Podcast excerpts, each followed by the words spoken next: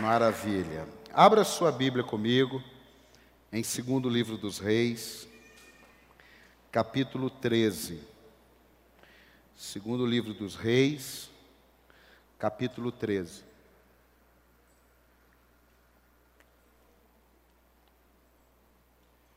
Abre aí. Segundo livro dos Reis, capítulo 13. Diz assim: Ora, Eliseu estava sofrendo da doença da qual morreria. Então Jeoás, rei de Israel, foi visitá-lo e, curvado sobre ele, chorou, gritando: Meu pai, meu pai, tu és como os carros e os cavaleiros de Israel.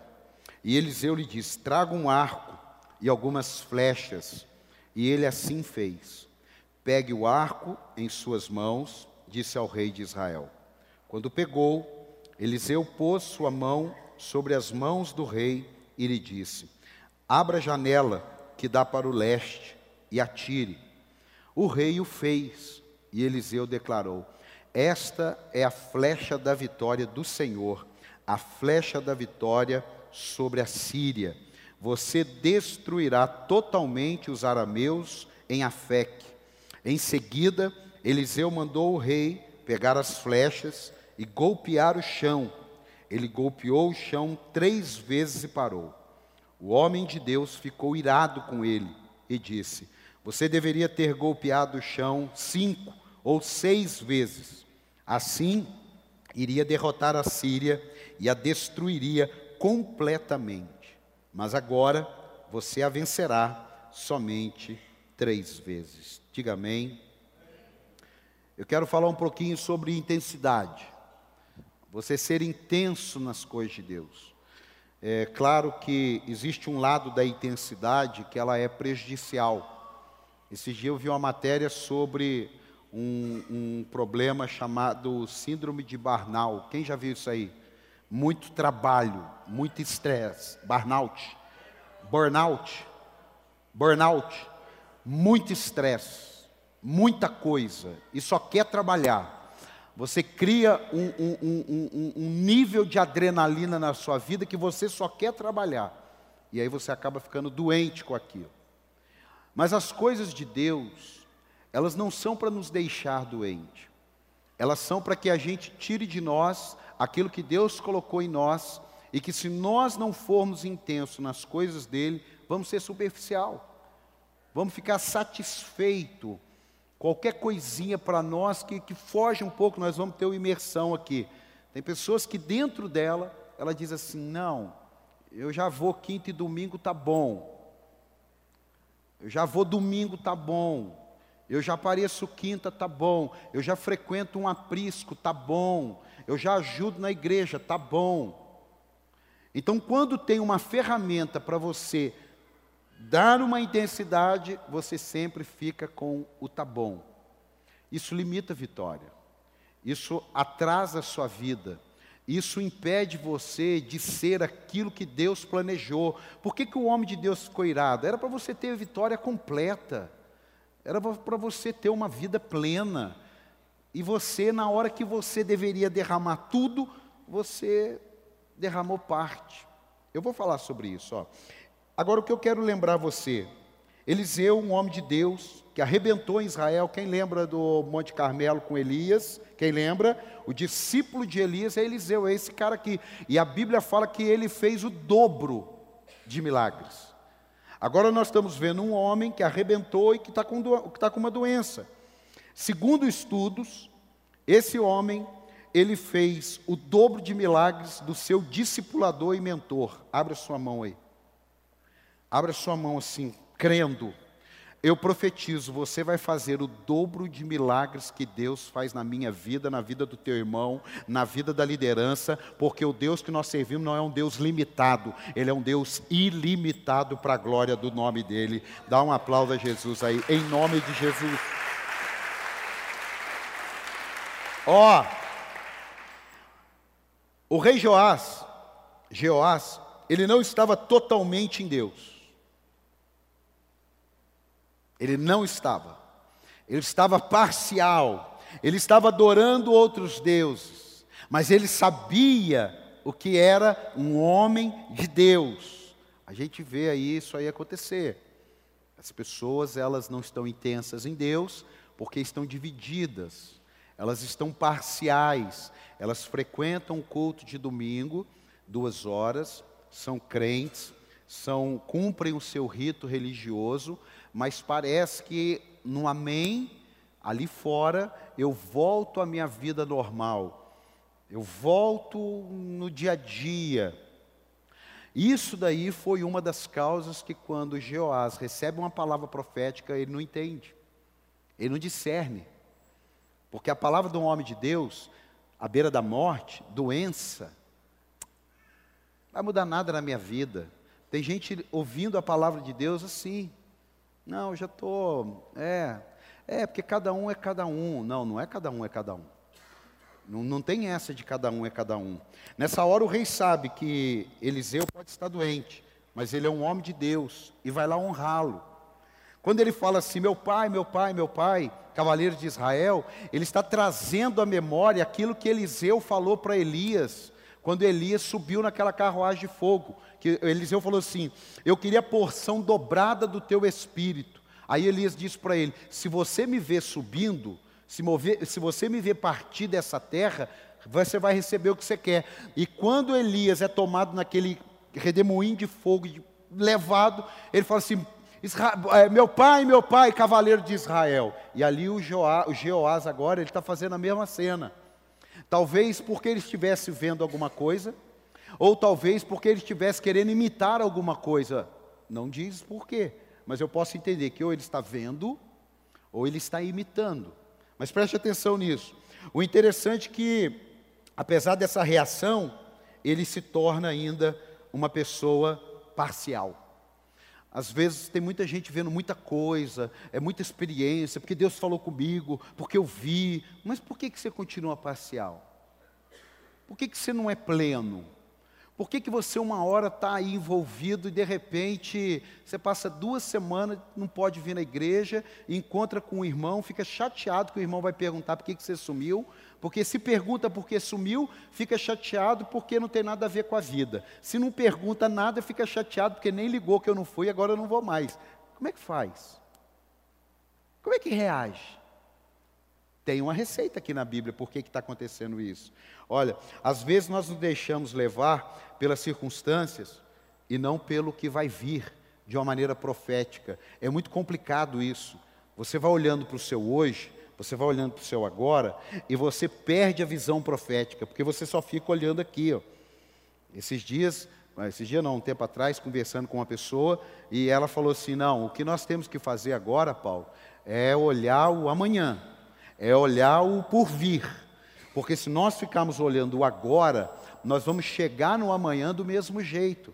Então, se você muitas vezes ficar olhando o seu agora, você vai chegar no seu amanhã do mesmo jeito. Tem alguém entendendo aqui? Tem alguém entendendo aí ou não?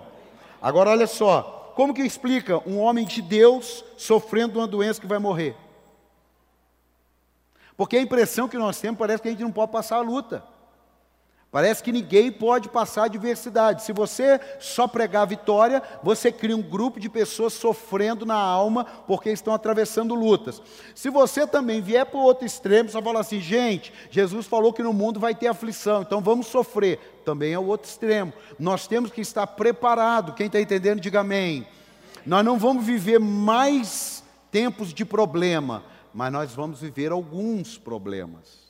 E é nessa hora que a gente deixa de atirar flecha, a gente deixa de buscar a Deus, a gente deixa de vir na igreja, a gente deixa de cumprir com a honra a Deus, por quê? Porque alguma coisa veio até mim e eu não acho justo eu estar passando por isso. Pensa, um homem de Deus daquele jeito, a Bíblia está fazendo questão de deixar escrito: enfermo de uma doença no qual morreria.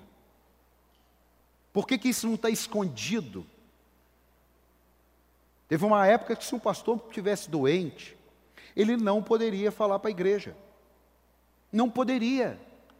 Cadê o pastor? Ele foi viajar. Não, ele está doente, está internado, está mal, está morre, não morre. Não, não pode falar não. Vai pegar mal para a igreja. Agora você acha isso correto? Se um homem como Eliseu, A Bíblia deixou escrita isso. Então a sua adversidade, quando ela vier, ela faz parte de alguma coisa. Não é que eu estou profetizando, mas eu estou preparando você. Não tenha medo quando uma adversidade vier, que na sua cabeça pode significar ausência de Deus. Porque o Elias tinha Deus, sim ou não? O Eliseu tinha Deus, sim ou não? E Jesus tinha Deus, sim ou não? E como é que ele morreu daquele jeito? Naquela hora, todo mundo falou: o quê? Morrer desse jeito? Não. Ó, qualquer coisa que leva a palavra de santificação hoje para nosso crescimento soa como ultrapassado, como arcaico, como fruto de um legalismo. Por que, que acontece isso? Por que, que hoje se fala sobre santidade? Parece que você é arcaico. Porque nós vamos criando maneiras de cada vez nos tornarmos mais o que queremos e menos o que Deus quer. Sede santo porque eu sou santo. Não, isso é coisa do passado. Não, isso não é coisa do passado. Isso é coisa de quem não está querendo entender as realidades bíblicas e vão se adequando. Oh, oh, amados, preste atenção. Mudamos cor, mudamos vestes, mudamos tecnologia, mas passarão os céus e a terra, mas as minhas palavras não passarão. O que era pecado continua sendo pecado. A lista não mudou. O que era fruto de conquista continua sendo fruto de conquista. A lista não mudou. O que era fruto que nos saía, que nos tirava da presença de Deus, continua nos tirando da presença de Deus. A diferença é o amor.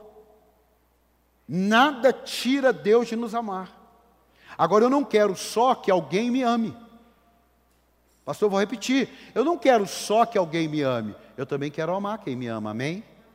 Agora, o que, que adianta? Um filho que só dá trabalho, que só dá problema, a mãe ama? Ama. O pai ama? Ama. Mas e a vida? E a vida? Será que é isso que Deus planejou? Não, irmão. Não é. Olha, eu não estou anulando o processo da nossa conversão mas não podemos nos esquecer que temos que andar nele. A Bíblia diz: seguir a paz com todos e a santificação, sem a qual ninguém verá o Senhor. Ponto final. Não, não precisamos ficar inventando. Não é isso que eu quero pregar. Eu estou construindo uma base para dar flechada. Amém, amado? Amém? Só que não adianta você querer dar flechada igual Jeoás, porque você vai ser parcial. Você vai, você vai ter vitórias parciais na sua vida. Por que, que tem gente que não vira uma chave? Por que, que tem gente que não consegue ser pleno em Deus? Por quê? Porque ele, ao mesmo tempo que ele conhece Deus, ele tem um comportamento de quem não conhece Deus. E pode trazer o pregador, pode trazer o livro, pode fazer o evento que quiser.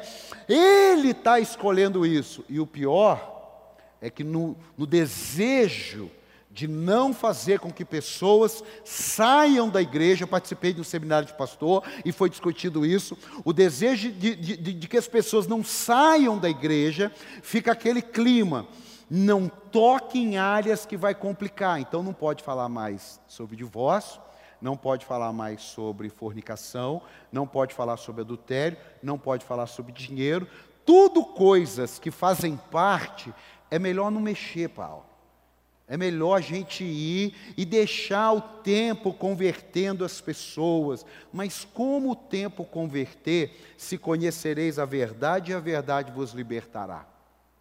Se eu não conheço a verdade, que culpa que eu tenho? Se eu não sei que esse arco e flecha é do Guilherme e eu levo ele embora, que culpa que eu tenho?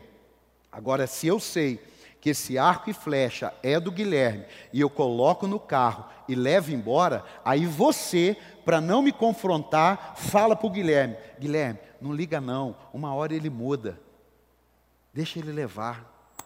É assim? É assim? Não é, irmão. Não é. Mas tem gente acreditando que é. Tem gente acreditando que é. Tem gente acreditando. Nunca vai fechar uma conta em que misturamos o santo e o profano. Nunca. Mas eu falei isso por causa do rei Jeoás. Ele conhecia Deus, mas a nação estava pervertida, a nação estava dividida. Ele estava assim, um pelar, um pecar, um, um, um, um, dia de semana num lugar, fim de semana em outro. Esse negócio não flui. Agora vamos lá. Pastor, e essas flechadas aí? É sobre elas que eu quero falar. É sobre elas que eu vim aqui para te. A Bíblia diz que o profeta falou assim: Cadê seu arco sua flecha? Pega ele lá. Pegou. Vamos dar uns tiros. Eu preguei alguns livros para ver se eu encontrava uma situação e eu encontrei. Quando o profeta fala para ele abrir a janela e atirar, é de dentro do quarto do profeta. O profeta está de cama, o profeta está de cama, e ele abre a janela, sentindo o pôr do sol, e ele atira. Puff. Aí o profeta dá uma palavra para ele: flecha da vitória. Essa é a flecha da vitória. Aí o profeta, doente, se levanta, fala assim: vem cá agora, atira no chão. Ele sai da casa do profeta. O profeta doente sai da casa, não é dentro do quarto, não é na sala. O profeta sai. E aí, o rei, cheio de saúde, dá três tirinhos, o profeta doente fica indignado, porque, meu irmão, não confunda profeta doente com profeta morto. Profeta doente fica indignado. Profeta morto já não faz mais nada a não ser ressuscitar morto. Porque quando os ossos dele estavam lá e jogou um morto, ele ressuscitou. Mas esse é assunto para outro dia. Ele fala assim: por que, que você não atirou cinco ou seis? Por que, que ele falou cinco ou seis, não falou dez ou vinte? Porque o, aljava costumava-se ter cinco, seis, sete flechas. O que, que significa isso? Tudo que ele tinha na aljava era cinco, seis flechas. Ele atirou uma. Então, se tinha cinco, seis, sete, subentende que tinha sete. Porque ele atirou uma e o profeta falou: por que, que você não atirou cinco ou seis? Por que, que você não pegou o que você tinha? Por que, que você foi parcial? E aí entra o tema: por que, que você não foi intenso? O problema nosso é que hoje nós temos tantas coisas na vida que as coisas de Deus não trazem mais intensidade para a gente. Qualquer coisinha a gente já fica em casa. Qualquer coisinha a gente já não dizima. Qualquer coisinha a gente já não oferta. Qualquer coisinha a gente sai do ministério. Qualquer coisinha a gente não serve naquele dia. Qualquer coisinha a gente não toma ceia. Qualquer coisinha. Por quê? Porque a gente só atira o que é conveniente. A gente só faz o que não dá trabalho, porque se as coisas de Deus forem dar trabalho, para mim não serve. E olha, levanta a mão para o céu, pastor, que eu venho domingo aqui. Porque se começar a falar muito na minha cabeça, nem domingo eu venho, porque eu não gosto de ser cobrado. Irmão, deixa eu te explicar uma coisa: eu tenho dois caminhos agora. Ou eu levanto os intensos, ou eu compactuo com os parciais. Ou eu levanto aqueles que vão pegar todas as suas flechas e vão atirar em prol de uma palavra profética, ou eu vou diminuir todo mundo com cinco, seis flechas aqui na aljava, dando dois tirinhos, um tirinho, três, quando muito três, sempre limitado, sempre superficial, nunca profundo. E aí, quer vitória profunda, quer bênção grande, quer milagre. Mas espera aí, eu não estou falando que o seu milagre depende de algo que você faça, até porque milagre é soberania de Deus, mas existe alguma coisa que nós fazemos. Existe alguma coisa que a gente pode fazer, como aquela mulher do fluxo de sangue, como Josué dando sete voltas em Jericó. Eu não tenho como derrubar essa muralha, mas eu vou, vou dar sete voltas. Mandaram eu dar sete voltas, eu vou dar sete voltas. E aí, aquele rei vai lá, dá três tirinhos, o profeta fica indignado, e se você continuar lendo depois, aquele rei, ele teve só três vitórias. Eu quero falar um pouquinho sobre isso com você. Fala para quem está ao teu lado, você vai ter todas as vitórias. Fala, não, você não está entendendo. Você fala assim, você vai ter todas as vitórias. A primeira coisa que eu aprendi aqui é que apesar dele estar morrendo, ele não morreu. Não apenas por comida na mesa nós vamos viver. Diga, não apenas por comida na mesa nós vamos viver. Esses dias eu escrevendo essa mensagem a semana inteira, eu me lembrei de uma cena do cara que fundou o McDonald's e ele foi contratar um cara para trabalhar. E aí na entrevista ele falou assim: O que, que você faz? Ele falou: Sou vendedor. Ah, é? E qual o seu plano? Ele falou: Não, graças a Deus estou vendendo minhas coisas aqui e estou colocando comida na, na mesa. Aí ele olhou para o cara e falou assim: Mas você quer passar o resto da sua vida pondo comida na mesa? Aí ele ficou. Quer dizer, e por que, que nós não podemos pensar em crescer? Por que, que nas coisas do mundo de Deus a gente vem domingo e está bom? A gente lê um versículozinho de vez em quando e está bom. A gente ouve duas horas de canção e não lê dois versículos bíblicos por dia e está bom. Por quê? Isso é aquela comidinha na mesa. Isso é aquela coisinha que você fica ali, ó, a sua vida profissional, a sua vida familiar, num primeiro momento, até ir lá para frente, e olha para a sua vida espiritual, é duas, três flechadinhas.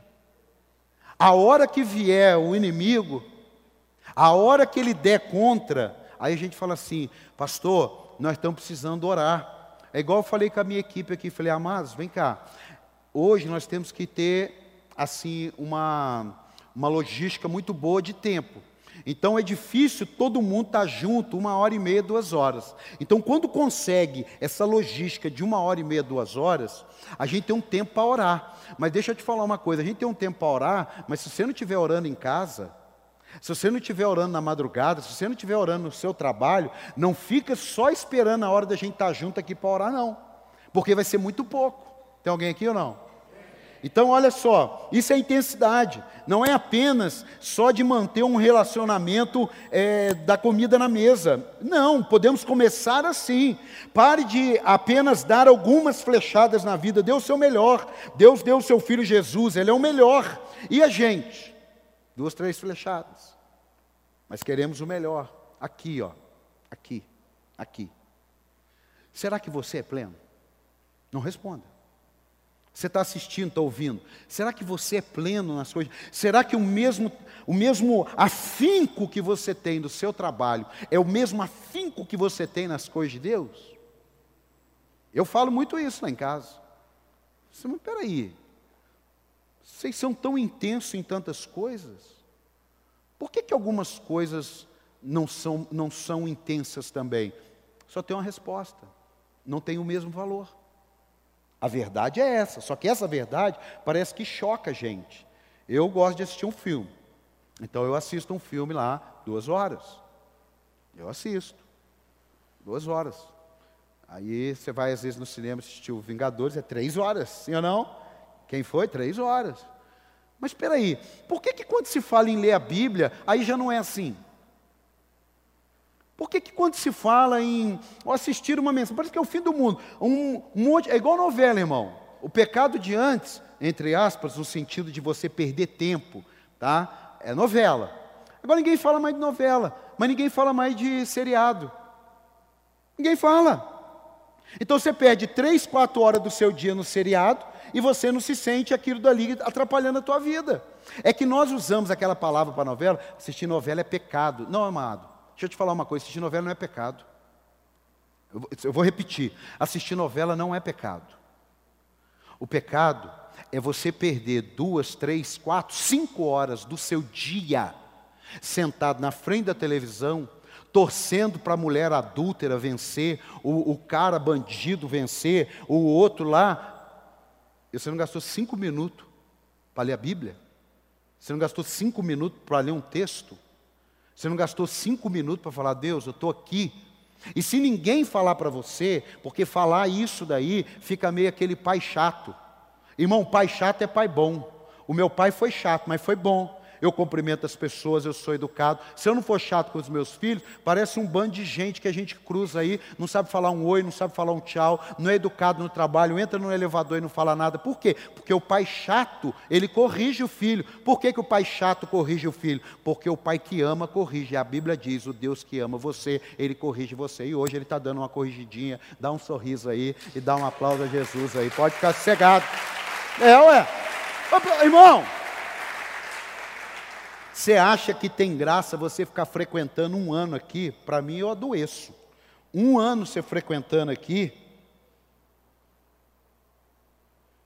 E ó, um ano. Dá uma flechada aí, irmão. Um ano, irmão. Um ano aqui. Daqui. Aí, ô irmão, e você está animado? Pastor, estou animado. Estou animado, estou envolvido, pastor. Pastor, conta comigo. Ó, oh, o negócio está forte, pastor. Ah, é, irmão? Dá uma flechada. Irmão. Não, irmão. Daqui agora, daqui, daqui, daqui. Daqui. Não, não, não, não. Não, não. Irmão, na boa. Pastor, olha, eu cheguei aqui, ser sincero para o senhor. Eu estava muito desanimado desanimado com a igreja, desanimado com o pastor, desanimado. Pastor, olha, eu não sei nem porque eu vim aqui, ainda cheguei aqui tudo preto, eu me senti mais entregue, mas pastor, eu estou aqui há quatro meses, vou falar um negócio para o senhor, que o senhor mandou dar uma flechada, eu, ó. Dá, dá um aplauso aí, ó. Eu treinei, irmão, treinei. Pastor, aquele dia, ó, pastor, aquele dia que o senhor falou, dá uma flechada, aí, o que está um ano, ele não anima as pessoas. Sabe o que, que ele faz? Ô irmão, eu já fui flecheiro assim, irmão. Com o tempo, irmão, você vai ver. Tudo igual, irmão. Igreja tudo igual. Cheio de problema. Igreja cheia de. Pastor, pastor tudo igual, tudo cheio de defeito. Fala para quem está ao teu lado, é isso mesmo. Pronto, agora eu quero saber qual o motivo agora de você entrar em crise. Pronto, é isso mesmo. É tudo igual. Irmão, todo dia você vai vir aqui, algumas vezes Deus vai fazer de um jeito, outras vezes vai fazer de outro. Fora isso, vai ser sempre tudo igual. Não adianta eu dar pirueta aqui não, irmão. Tem coisas que são tudo igual. O problema nosso é o que que nós fazemos dentro de nós para renovar as nossas forças. É aí que está. Fala para quem está ao teu lado, multiplique seus talentos. Temos uma caminhada ainda pela frente. Amém, amado? Eliseu agora vai para um ato profético. Agora a doença é deixada de lado. Agora a dor é deixada de lado. Agora a crise é deixada de lado. Vem cá, garoto. Eu vou te ensinar um negócio. Aí agora, vem cá, meu amor. Vem aqui. Sobe aqui. Exatamente. Não foi carne nem sangue que te revelaste, mas teu pai que está no céu. Vem cá. Agora o profeta, ele vai dar uma outra aula. Ele vai pegar o profeta aqui. Eu vou, eu vou te ajudar, porque o arco é do Guilherme, você não tem perigo você fazer nada comigo lá em casa. Agora aqui, ó, ó o profeta. Agora eu vou te ajudar, ó. Aqui bem que não é mais. Aqui, ó, ó o que, que ele faz, ó. Ele pega o profeta, o cara está doente, o cara está cansado, o cara está à beira da morte, mas ele dá uma lição. Ele fala: vem cá, vou te ensinar. Você sabe, tira a mão daqui, mas deixa eu te explicar. E ele vai, não solta não, hein? Se for soltar, solta nos dois ali. Ó. Ele vai e faz assim para soltar. É melhor aqui, ó, melhor. Ó, aqui, ó, eu vou te ajudar. Agora aqui, ó, presta atenção nisso aqui. Ó, Aqui tem duas lições, tá bom, amor, chega porque eu estou com medo já. Dá um aplauso aí para a pastora. Olha aqui. Duas lições. Primeiro, o rei, você pode ter a flecha e o arco na mão, mas tem uma mão sobre a nação, tem uma mão sobre o reinado, tem uma mão sobre as suas vitórias. Você pode ter o seu talento, mas não esqueça que tem uma mão sobre você. Tem uma mão. Ó, você está entendendo ou não? Tem uma mão. Isso aqui fala de legado, o que é que nós estamos deixando. Isso aqui fala de profecia, o que é que Deus está fazendo. Isso daqui não fala de você sozinho.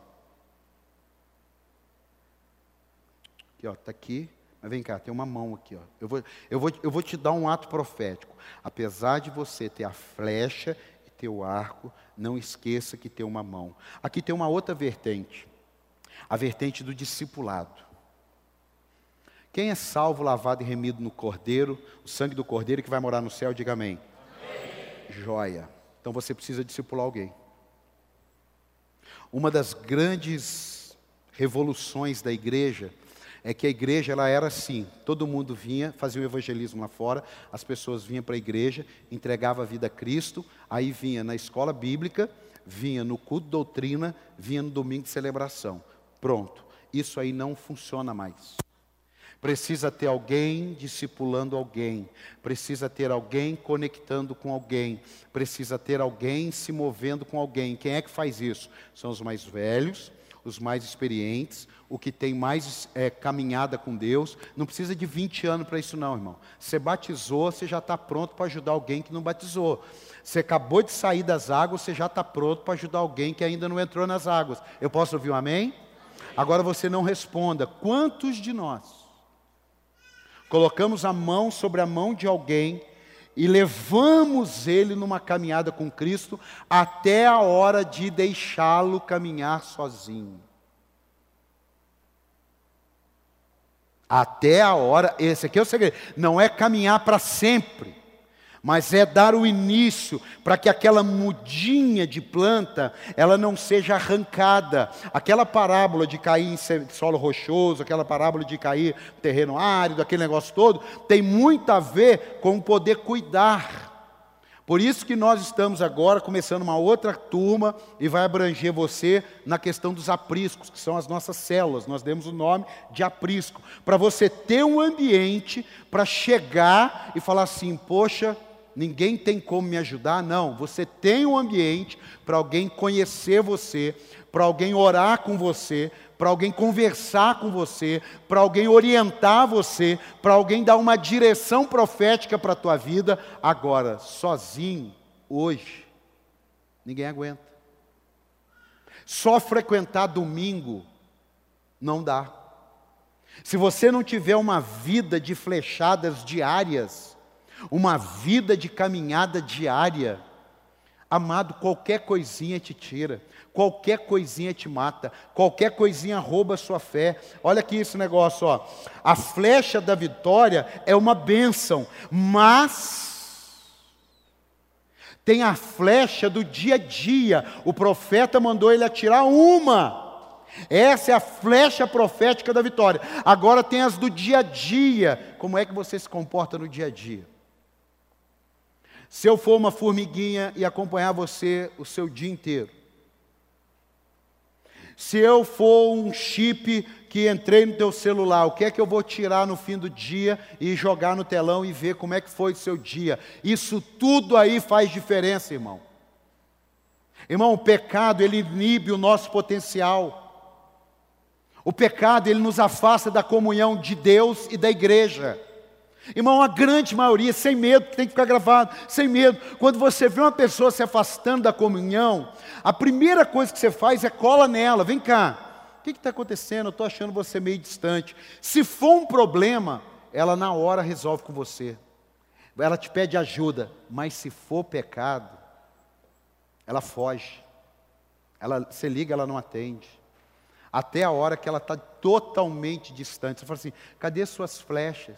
Ah, ficou lá fora, nem sei onde está mais. O pecado rouba esse poder, irmão. Elimina a gente por dentro, mas a gente ainda consegue ter uma casca por fora. Mas mais cedo ou mais tarde esse negócio desaba. Olha o que, que o Salmo, coloca o Salmo 51, 10 diz. Olha o que, que o Salmo 51, 10 diz. Eu peguei um livro que já estava escondido há muitos anos para estudar esse salmo aqui. Eu falei, meu Deus do céu. Salmo 51, 10. Cria em mim um coração puro, ó Deus, e renova dentro de mim um espírito inabalável, estável. Não me expulses da tua presença, nem tires de mim o teu Santo Espírito. Devolve-me a alegria da salvação e sustenta-me com o espírito pronto a obedecer. Então olha o discipulado. Quando o Senhor me curar, eu vou falar disso aqui tudo. Quando o Senhor me curar, quando o Senhor estabelecer em mim uma nova criatura, eu, então, ensinarei os teus caminhos aos transgressores, para que os pecadores voltem para ti. Irmão, só dá para discipular quem anda com Deus. Porque senão é um bando de gente problemática discipulando um bando de gente problemática. E isso daí a gente precisa entender. Não é ser discipulado por qualquer um, não mas por pessoas que tiveram essa renovação. Tem gente que está na igreja e se pregar sobre a volta de Cristo, ele sai mal da igreja. Por quê? Porque ele não tem a alegria da salvação. Porque no fundo ele fica assim: meu Deus, se Jesus voltar hoje eu estou enrolado. Mas o que, que você vai fazer para mudar? Não sei, sabe sim. Pede para Deus criar em você um que? Criar qualquer coisa? Não. Cria em mim um coração puro. Agora olha só, cria em mim. O que, que significa isso? Eu não tenho, por isso que o Senhor deve criar em mim, porque o Senhor pode criar em mim, mas eu não tenho. Esse texto fala sobre Deus garantir uma completa restauração através de várias medidas, está lá nesse livro. Através de várias medidas que Deus pode trazer essa alegria. Por isso que às vezes vem um desemprego, vem uma doença, eu não estou tratando isso, eu estou falando do texto, são medidas. Ué, está tudo bem. Por isso que quando está tudo bem, irmão, cola em Deus. Não, não cola em Deus quando tudo está mal. Quando tudo está mal, você começa. De quando tudo está mal, eu começo uma caminhada. Pronto. Agora, quando tudo ficar bem, não vira as costas, não. Parece que a pessoa vem, ah, pastor, estou com meu casamento quase na beira do abismo. Aí Jesus vai trabalhando. Dois anos depois, o casamento está fluindo, está quase um seminário para casais. Aí as pessoas, e aí? Ah, eu fui para a praia. E aí? Ah, eu fui viajar. E aí? Ah, eu fui no cinema. Poxa vida. Mas quando estava mal, era intenso, dava flechada. Aí a coisa melhorou, ficou superficial, baixou a guarda. Você está entendendo ou não? Sim ou não? Ó, restaura a alegria. O que, que significa restaura a alegria? Restaura o favor divino. Favor divino é tudo, irmão. Sem mim nada podeis fazer. Jesus diz. Então, restaura em mim a alegria. Irmãos, a alegria da salvação, ela não tem a ver com a circunstância, ela tem a ver com uma realidade eterna olha, hoje o negócio não está legal, mas graças a Deus eu tenho Jesus na minha vida, porque eu fico imaginando eu passar essa crise sem Jesus. Eu fico imaginando eu passar essa situação sem Jesus. Eu fico imaginando eu passar esse momento sem Jesus.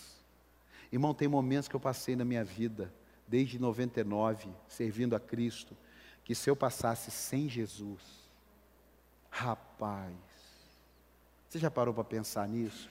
Que naquele momento de crise, que você foi para o quarto, pegou a Bíblia, chorou na Bíblia, molhou a Bíblia com lágrima, leu um salmo, fez uma oração e levantou dali, meu Deus, obrigado, Senhor. O Senhor renovou a minha alma. Agora, já pensou aquela crise que você já passou em outra época?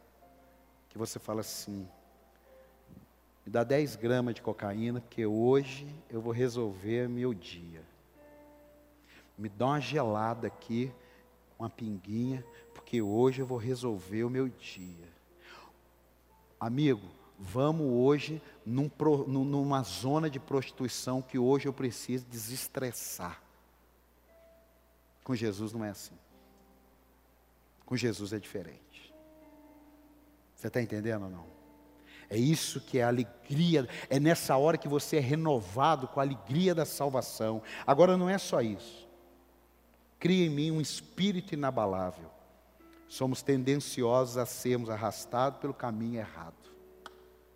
Somos tendenciosos a sermos arrastados pelo caminho errado. É mais fácil, irmão. Ensinar você o caminho de Deus é muito difícil. Ensinar você outro caminho é só falar assim: faz o que você quiser. Viva a sua vida. Você é livre, sabe aquela coisa? Você é livre. Não, irmão. Não. Não. Ó, restituir a alegria da salvação. Por quê? Porque o pecado rouba a alegria da gente de estar na presença de Deus e envolvido com as coisas de Deus. Esses dias, um casal é, de cruzeiro. Eu assim, por que que fulano não está indo mais na igreja? Falei, só tem uma explicação pelo que eu conheço. Está com uma vida longe de Deus. Pastor, mas eu com uma vida longe de Deus, eu devo vir na igreja? Está gravado, né? Eu vou dar uma resposta aqui que todo mundo sabe qual é a resposta. Pastor, eu estou longe do caminho, eu estou vindo aqui, ninguém sabe, eu venho na igreja ou não venho? Não, você vem. A diferença é que eu não gostaria de estar num lugar aonde eu ouço das minhas mazelas e não mudo. É aqui que está a diferença. Eu venho aqui, eu estou vivendo uma vida complicada e eu ouço a palavra de Deus, eu vejo que aquilo ali deve mudar, o Espírito Santo me enche, mas eu não mudo. Eu posso vir na igreja? Deve, só que eu já sei que com o tempo, se você não muda, você não suporta. Porque aquilo que é para libertar você, está ferindo você. Então você está ali, você vê, hoje não pode, é, hoje você não pode falar mais assim, é, não é que não possa, mas está desse jeito, ó, careca, é, barrigudo, gordo, cabeção, qualquer coisa, é ofensivo, é ofensivo. Por que, que hoje é ofensivo e 30 anos atrás não era ofensivo? Porque nós estamos mais superficiais. Então as verdades Ué, se eu tenho um cabeção, qual o problema? Eu tenho um cabeção, o que posso fazer? Ah, eu vou me sentir mal. O mundo conviveu com isso até 30 anos atrás. Só que hoje não pode. Da pessoa na escola fala assim: e aí, gordo? E aí, gordinho? Normal. Teve uma época na minha vida que eu era bem gordo, as pessoas na escola me chamavam, e aí, gordo? Tá, eu falei, pô, não chama de gordo, não. Não, então tá, gordão. Ah, melhor, gordo mesmo, então, vai. Pelo menos. Pronto, cara. Hoje não pode. É ofensivo. Na igreja. Na igreja. Como é que fica? Não pode falar num pequeno grupo, não pode falar em, no, no, no, na igreja, e eu falo que não pode, por que, que não pode? Porque parece que é ofensivo falar a Bíblia. Não pode mais falar que homossexualismo é pecado, a homossexualidade é pecado, não pode mais falar que fornicação, que é o relacionamento sexual entre homem e mulher fora do casamento, não pode, não toca nesse negócio de dinheiro na igreja. Então o que, que vai acontecendo? A gente vai ficando cada vez mais superficial. Aí traz um pregador aqui, aí Deus usa ele, sabe como é que os pastores fazem? Não leva mais. É sim. Uma vez eu trouxe um pastor, e aí ele foi pregar, e aí ele falou assim: Olha, eu sei que em muitos lugares faz muito tempo que não prega, mas eu senti de Deus de pregar sobre a volta de Cristo. Fazia um mês eu tinha pregado, porque uma vez por ano eu prego uma mensagem sobre a volta de Cristo. Por quê? Porque o Evangelho não é para a volta sua de rota de conquista. O Evangelho é porque um dia ele vai voltar. E ele vai levar a sua noiva. E aí não vai ter essa de mamãe me, me leva. Não, não tem. É agora que a gente tem que definir. É agora que a gente tem que cuidar. É agora que a gente tem que avaliar. Ah, pastor, mas eu tenho 20 anos de idade. Amado, não interessa. Você já viu que agora tem um evangelho que é assim, é de acordo com a idade? Você não viu? Eu vou te contar como é que é. Você tem 50 anos casado, então você é santo, pô. Qual o motivo de você não ser santo? Vai mexer com pornografia, vai ter outra mulher, pô, você tem 50 anos, pô. Ah, não, agora você tem quanto? 30? 30 é complicado, seus hormônios estão florados, é muito complicado. Você tem 18, irmão, você é livre e depois lá na frente dá um jeito. É isso que está na Bíblia? É isso que está na Bíblia? Isso não está na Bíblia, irmão. Mas isso não está na Bíblia para mim, nem para o meu. Não, isso não está na Bíblia. Mas o que acontece? Não, toca nessa área não. Aí sabe o que, que fica? Aqueles crentes com 10 anos, você não está nesse pacote não. Você não está nesse pacote não. Mas tem crente com 10 anos, irmão. 10. Sem brincadeira. A, a, a flechada dele está pior do que aquela outra. Sabe por quê? A flechada dele está assim, ó. Nem sai. É, puxa, a, a flecha está aqui na mão, você está ouvindo, você não está entendendo. Você tem que ver uma flecha, um arco, mas não está encaixado. Ele está há 10 anos. E aí está na igreja, então minha vida não muda, pastor. Minha vida não muda, eu não dou uma flechada. Olha o meu arco, olha como é que eu envergo. Mas minha vida não muda, sua vida não muda. Que papo é esse? Que conversa fiada é essa que a sua vida não muda? Encaixa a coisa certa, cumpre os estatutos, encaixa naquilo que Deus quer, se molda ao que Deus está dizendo, você pode ter certeza, ó. Mais um aplauso aí para dar animada aqui. Agora tem que ter o cuidado aqui, ó. Vai tirar para outro lado, viu, irmão? Tá o irmão tocando teclado aqui, vou tirar para outro lado. Irmão, nós vamos orar daqui a pouco. Eu quero fazer uma oração. Meu Deus do céu, você tem uma flecha só? Atira uma. Você tem duas? Atira duas. O rei tinha sete. Ele atirou uma, sobrou cinco, seis. Pronto. Você tem meia, você só tem o arco, parte para cima com o que você tem. O problema não é o que você não tem, irmão. O problema é o que você tem e não usa. E tem gente que está esperando assim, ele sabe, amado, esse dia eu conversei com uma pessoa e falou assim: não, não estou comendo açúcar. Não posso, vou morrer se comer açúcar.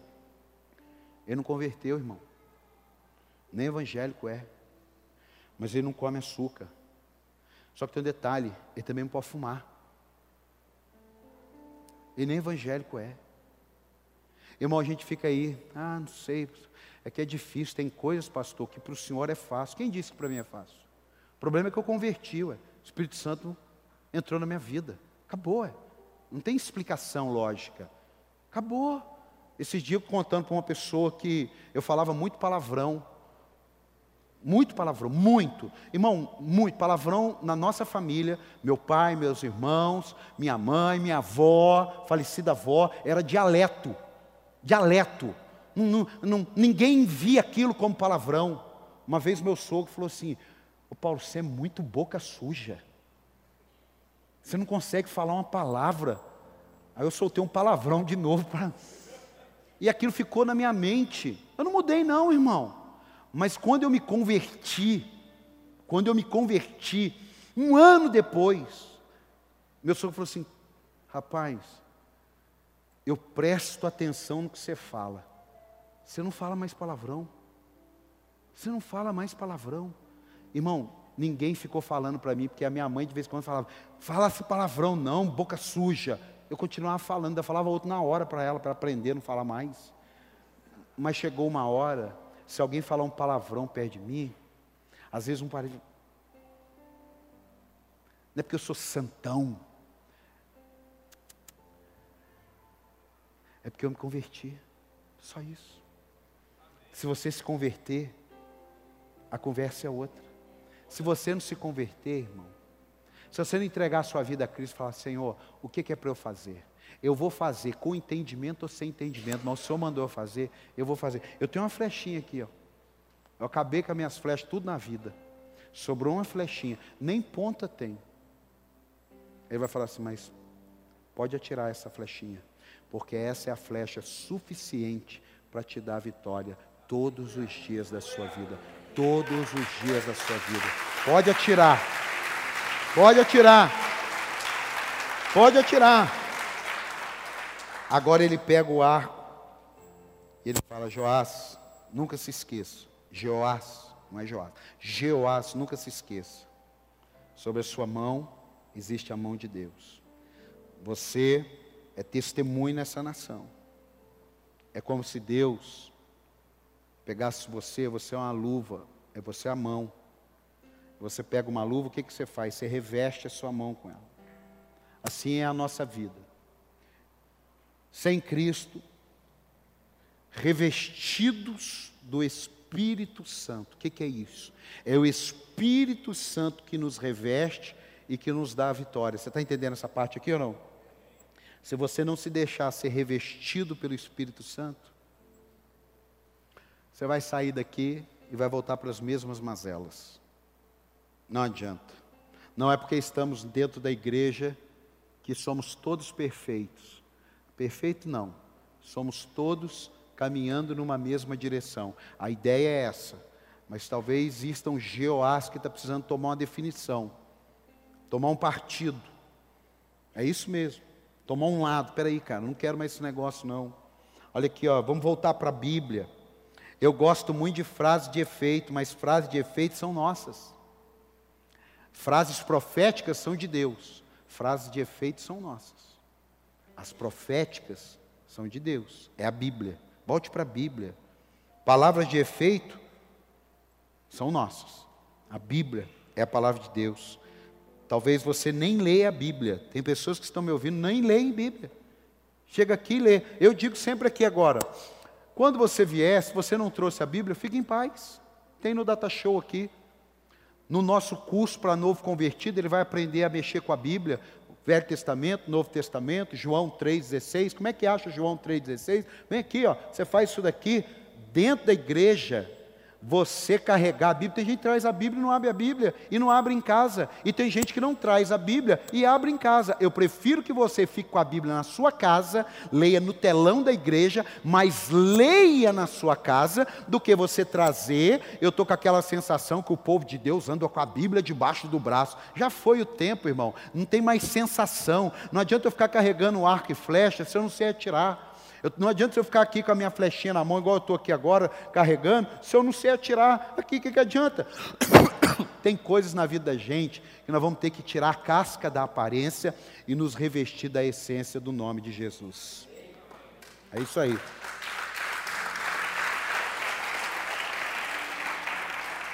Aprenda a discipular. Jesus falou: ide por todo mundo e fazei discípulo.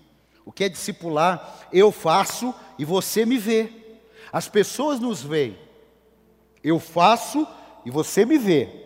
Andou mais um pouquinho, nós vamos fazer juntos. Vem aqui.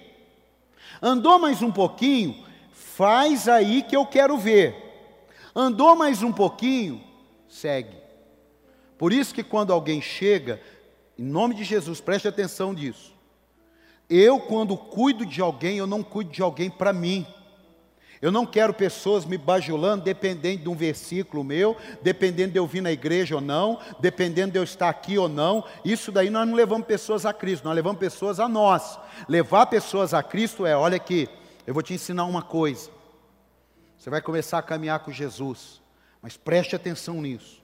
Mesmo que um dia eu não caminhe mais com Cristo, eu não sou exemplo mais para você.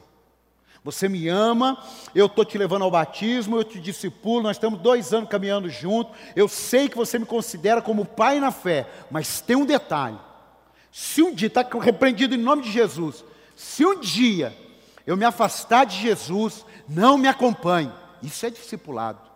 Agora, sabe o que, que não é discipulado? Você quer fazer a pessoa dependendo de você. Alô, ô João, você tem um versículo para mim? Tenho. O Senhor é meu pastor e nada faltará. Ah, tá bom. Alô, João, eu estou comprando uma moto. Você acha que eu devo comprar azul ou amarela? Não sei, vou pensar. Eu não gosto da amarela, compra azul. O que, que é isso? Isso não é discipulado. Isso é maluco, isso é doença, isso é crise. Não, discipulado não é isso. Discipulado é você levar uma pessoa a ser semelhante a Cristo. Quem está entendendo?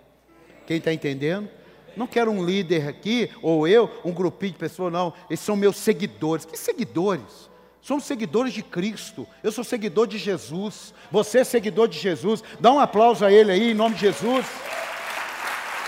Ó. Oh, aonde há o ambiente do discipulado, que alguém coloca a mão na mão da gente, que ajuda a gente a esticar. Sabe o que é isso? Aqui, ó, eu estiquei. Esse aqui é o meu limite.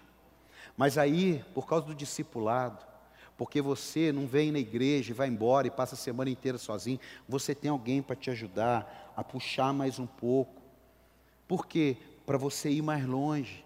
Para você, ó, você sozinho vem até aqui, mas aí tem mais um grupo, tem mais um irmão. Aí você vai ler a Bíblia, aí você ora, e você frequenta os cultos, e você dizima, e você oferta. Você está intenso, intenso. E tem um detalhe: isso aqui também não funciona, viu, gente? Ó, isso aqui, ó. Ó, vai ficar assim, ó, não. Isso aqui não funciona, sabe por quê? Esse arco aqui vai perder o efeito dele. Se você está cheio de informação, você vai perder seu efeito.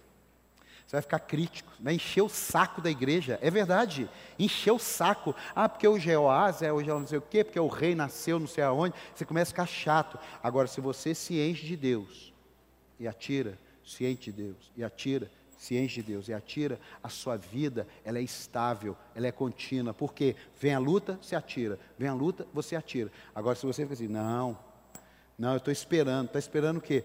Ah, não sei, eu estou esperando. Não, irmão. Hoje não é mais para você esperar. Hoje é para você atirar no nome de Jesus. Hoje é para você atirar. Para terminar aqui, para a gente orar, ó.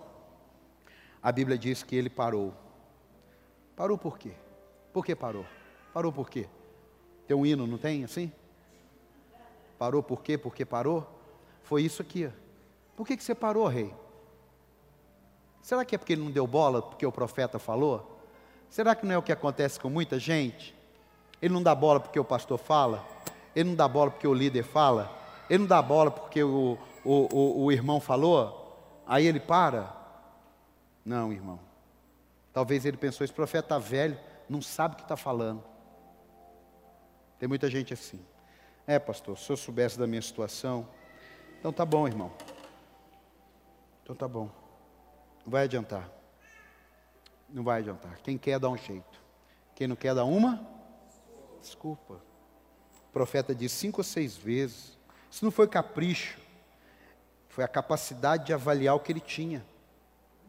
O profeta avaliou a capacidade dele. Eu falo para a turma aqui, ó.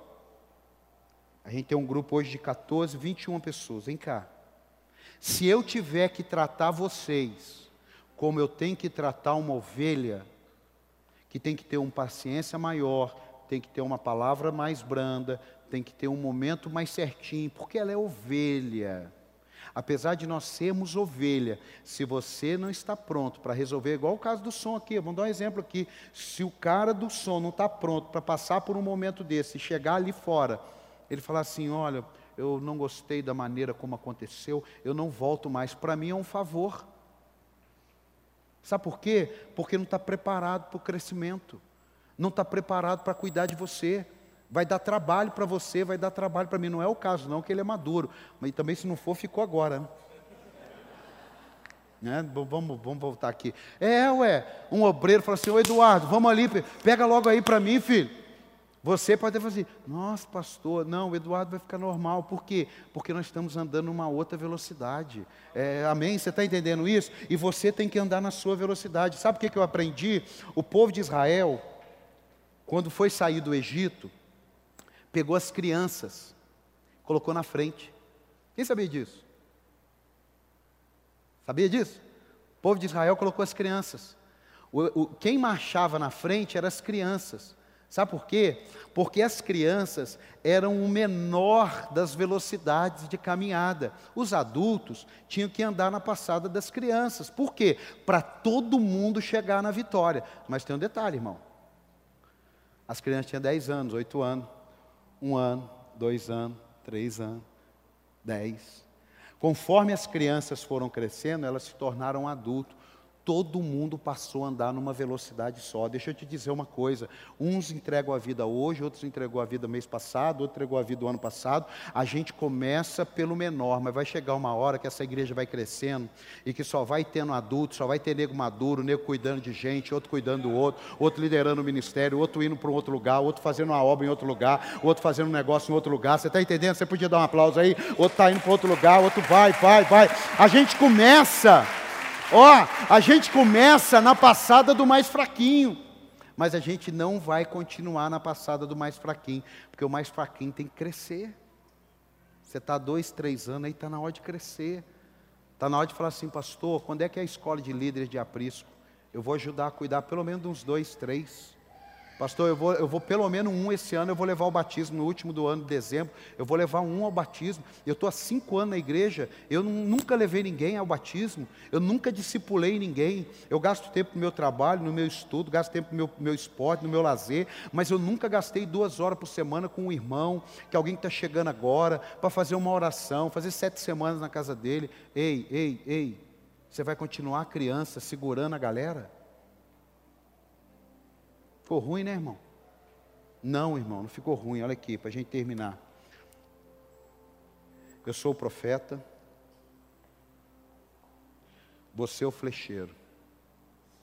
Eu não quero você com aquelas flechadinhas. Eu quero você dando o seu melhor. Se você der o seu melhor, presta atenção se você der o seu melhor, o maior beneficiado é você mesmo. Dá um aplauso aí, vamos ficar de pé.